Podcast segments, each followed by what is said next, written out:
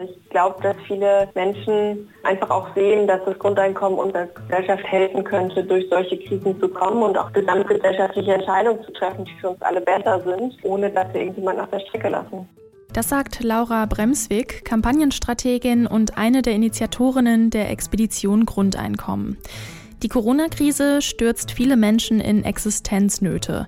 Vor allem viele selbstständige Künstlerinnen und Künstler, Musikerinnen und Musiker oder Veranstalterinnen und Veranstalter bangen da um ihre finanzielle Zukunft.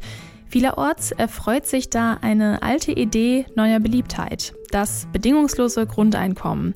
Eine Petition, die das Grundeinkommen ab sofort für sechs Monate einführen will, sammelte in wenigen Tagen bereits 300.000 Unterschriften.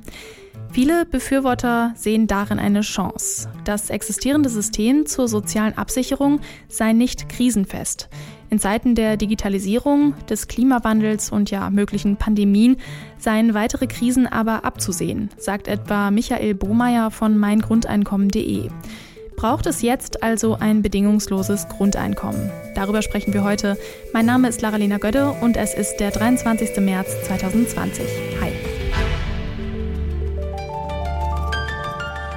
Zurück zum Thema.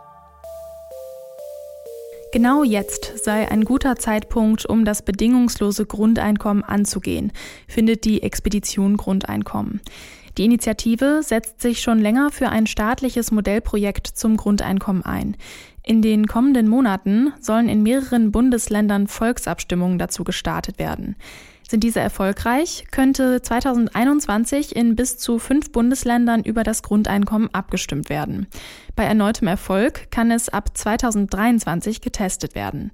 Ich habe mit Laura Bremswig gesprochen. Sie ist Kampagnenstrategin und eine der Initiatorinnen der Expedition Grundeinkommen. Ich habe sie gefragt, ob ihr Vorhaben durch die Corona-Krise Aufwind bekommt. Also ich meine, wenn man sich anguckt, wie viele Menschen alleine die Petition unterschrieben haben, Grundeinkommen jetzt, das sind jetzt schon über 300.000 Menschen in wenigen Tagen, dann auf jeden Fall. Also ich glaube, dass viele Menschen einfach auch sehen, dass das Grundeinkommen unserer Gesellschaft helfen könnte, durch solche Krisen zu kommen und auch gesamtgesellschaftliche Entscheidungen zu treffen, die für uns alle besser sind, ohne dass wir irgendjemanden auf der Strecke lassen. Viele Menschen geraten in der aktuellen Situation ja wirklich akut in finanzielle Not, weil ihnen zum Beispiel Aufträge wegfallen. Wenn es dadurch jetzt auch eine breitere Akzeptanz für das Grundeinkommen gibt, wie schnell könnte das denn umgesetzt werden? Also ich glaube, dass man unterscheiden muss zwischen dem, was wir jetzt generell mit unserer Organisation fordern. Das ist ja ein bisschen langfristiger. Also unser Modellversuch würde erst 2023 starten und wäre natürlich nicht für die komplette Bevölkerung, sondern dort würde eine repräsentative Gruppe ausgesucht, an der das getestet wird. Das ist so unser langfristiges Ziel, dass das Ganze wissenschaftlich begleitet wird.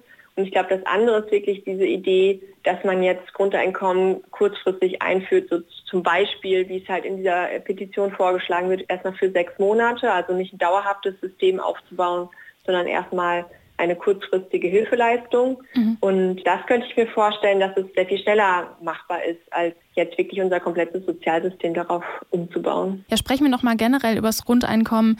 Die Idee, auch ohne zu arbeiten, jeden Monat einen bestimmten Betrag zu erhalten, klingt ja sehr verlockend. Warum hat es das Konzept bedingungsloses Grundeinkommen Ihrer Meinung nach in unserer Gesellschaft denn trotzdem sehr schwer? Ich glaube, das ist gar nicht so schwer. Also wenn man sich anguckt, die Zustimmungsraten, die es irgendwie inzwischen schon gibt für das bedingungslose Grundeinkommen, dann kann man eigentlich sagen, bisher ist es so 50-50, aber über 70 Prozent sind dafür, dass es einen Modellversuch geben soll, also dass es zumindest einmal ausprobiert wird, ob es eine Chance sein könnte. Und ich glaube, darum geht es wahrscheinlich. Es ist halt einfach ein Konzept, das relativ, ja, erstmal eine Utopie ist und erstmal schwer vorstellbar ist, wie würde das funktionieren. Und deswegen wollen wir halt erstmal, dass es ausprobiert wird und dass wir halt schauen, was macht es eigentlich mit uns und halt die Ängste, die vielleicht auch damit verbunden sein könnten bei den Menschen, die es ablehnen, auch erstmal zu sagen, okay, wir probieren es und schauen dann, was passiert und danach können wir halt entscheiden, ob wir es einführen. Laura Bremswig sieht in der aktuellen Krise eine Chance, die Idee des bedingungslosen Grundeinkommens voranzubringen. Etwas skeptischer ist da Professor Dr. Birger Pridat. Auch er beschäftigt sich schon lange mit dem Thema. Pridat ist Ökonom, Philosoph und Seniorprofessor für Wirtschaft und Philosophie an der Universität Witten-Herdecke. 2019 hat er zusammen mit Philipp Koftsche den Sammelband Bedingungsloses Grundeinkommen Grundlagentexte herausgegeben. Auch ihn habe ich gefragt, ob es in der aktuellen Krise ein bedingungsloses Grundeinkommen braucht. Und er hat da eine eindeutige Antwort. Nein. Wir haben ja Hartz IV. Mhm. Äh, das heißt, es gibt die Grundsicherung ist ja gewährleistet. Äh, also für alle Künstler, alle Freiberuflichen, äh, die keine feste Anstellung haben, keine Rücklagen haben und so weiter, ist es natürlich sinnvoll, eine Finanzierung zu machen, die so eine Art Grundeinkommen Ne? Aber das wäre ja nur eine Überbrückung und kein grundsätzliches Grundeinkommen. Mhm. Warum Überbrückung? Weil sie wahrscheinlich keine äh, Vermögen und keine Rücklagen haben. Und in dem Moment, wo sie keine Aufträge mehr haben, gibt es kein Einkommen und die müssen aber Miete zahlen, Krankenversicherung und so weiter. Äh, und die müssen davon leben. Äh, also brauchen wir eine Überbrückungszahlung. Und, und kein Kredit. Diese Leute können mit einem Kredit nichts anfangen, weil sie wissen ja gar nicht, wie es danach weitergeht und ob sie jemals zurückzahlen können. Sie mhm. brauchen eine Zahlung. Aber dann wäre das ja quasi ein zeitlich befristetes, bedingungsloses Grundeinkommen. Ja, äh, bloß äh, das ist ja sozusagen eine Zahlung in der Not. Mhm. Äh, das Grundeinkommen wäre ja eine freiwillige Entscheidung, äh, dass jemand entscheiden kann, ob er arbeitet oder das Grundeinkommen bekommt. Mhm. Äh, und diese Freiheit haben wir jetzt nicht. Mhm. Das heißt, das Grundeinkommen hat einen ganz anderen Wahlzusammenhang und es geht ja auch darum, sich zu entscheiden, nicht zu arbeiten, werden wir jetzt ja die Notsituation haben, in der nicht gearbeitet werden darf. In einem Interview mit dem Deutschlandfunk haben Sie mal gesagt, dass das äh, Konzept bedingungsloses Grundeinkommen für viele ein mentaler Bruch mit der deutschen Kulturgeschichte ja. ist. Ja. Was meinen Sie damit genau?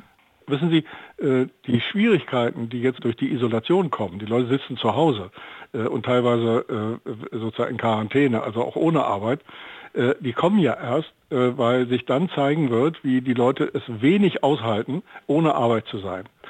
Und das ist etwas, worauf wir gesellschaftlich gar nicht eingestellt sind. Dass man sich vorstellen kann, viel Freizeit zu haben, äh, äh, ist dummerweise äh, an einigermaßen Einkommen gekoppelt, denn Freizeit kostet Geld. Und ich meine, die Konsequenz wird sein, dass die Schwarzarbeit zunehmen wird. Die Leute werden zwar sagen, ich gehe ins Grundeinkommen, weil ich nicht arbeiten möchte, ich möchte ein freies Leben haben und die Dinge tun, die ich gerne machen möchte. Und dann merkt man, man hat zu wenig Einkommen, um sozusagen die Freizeit, also das Wochenende und die, und die Abende, die Events, die Restaurants, die Clubs, äh, das Reisen und so weiter, sich nicht gönnen zu können. Äh, also wird man schwarz arbeiten. Was wäre denn Ihrer Meinung nach ein Modell eines Grundeinkommens, was diese Gefahren nicht birgt, quasi von denen Sie jetzt gerade gesprochen haben? Äh, also erstmal müssen genügend Arbeitsplätze da sein äh, und zum Zweiten, es muss vermieden werden, dass die Leute so prekär bezahlt werden, dass sie zwei bis drei Jobs brauchen, um überhaupt ihre, sich und ihre Familie über die Runden zu kriegen. Äh, also wir müssen gewissermaßen wahrscheinlich doch den Mindestlohn erhöhen mhm. und, und gleichzeitig darauf achten, dass genügend Arbeitsplätze zur Verfügung stehen. Ein Thema, was wir noch ein wenig tabuisieren, weil wir nicht wissen, was im Rahmen der Digitalisierung alles auf uns zukommen wird an Arbeitsplatzabbau. Und bei Corona, wir wissen auch noch nicht, wie, wenn es länger anhält, haben wir eine ganz starke Wirtschaftsrezession mit vielen Arbeitslosen äh, und vielen Insolvenzen, gerade von kleinen und mittelständischen Firmen. Äh, und beim Grundeinkommen äh, kommt eben noch hinzu, äh, dass die Frage äh, der Finanzierung des Grundeinkommens davon abhängt, dass genügend Leute auch Einnahmen schaffen. Mhm. Also dass die Steueraufkommen entsprechend da sind. Und das muss, muss alles sozusagen nach Corona jetzt nochmal völlig neu berechnet werden, weil die Wirtschaft wird nicht mehr die gleiche sein wie bisher braucht es ein bedingungsloses Grundeinkommen, gerade angesichts solcher Krisensituationen, wie wir sie gerade erleben. Ja, meint Laura Bremswig von der Expedition Grundeinkommen. Dass nun so viele Menschen vor dem wirtschaftlichen Ausstehen, zeigt, dass unser Sozialsystem nicht krisenfest ist und überdacht werden sollte. Der Philosoph Birger Pridat sieht das anders. Weil man die wirtschaftlichen Auswirkungen der Corona-Krise noch gar nicht abschätzen kann, hält er es für gewagt, gerade jetzt das Experiment Grundeinkommen zu starten. Eins ist allerdings klar, die Diskussion um das bedingungslose Grundeinkommen ist noch lange nicht zu Ende und ob diese Utopie wirklich funktionieren wird, das kann man wohl erst wissen, wenn man es irgendwann mal wirklich ausprobiert hat. Das war zurück zum Thema. Wenn ihr Fragen oder Lob oder Kritik habt, schreibt uns gerne eine Mail an kontakt.detektor.fm. Wir freuen uns auf euer Feedback. Mein Name ist Lara-Lena Götte. Bis zum nächsten Mal und bleibt gesund. Zurück zum Thema vom Podcast Radio Detektor FM.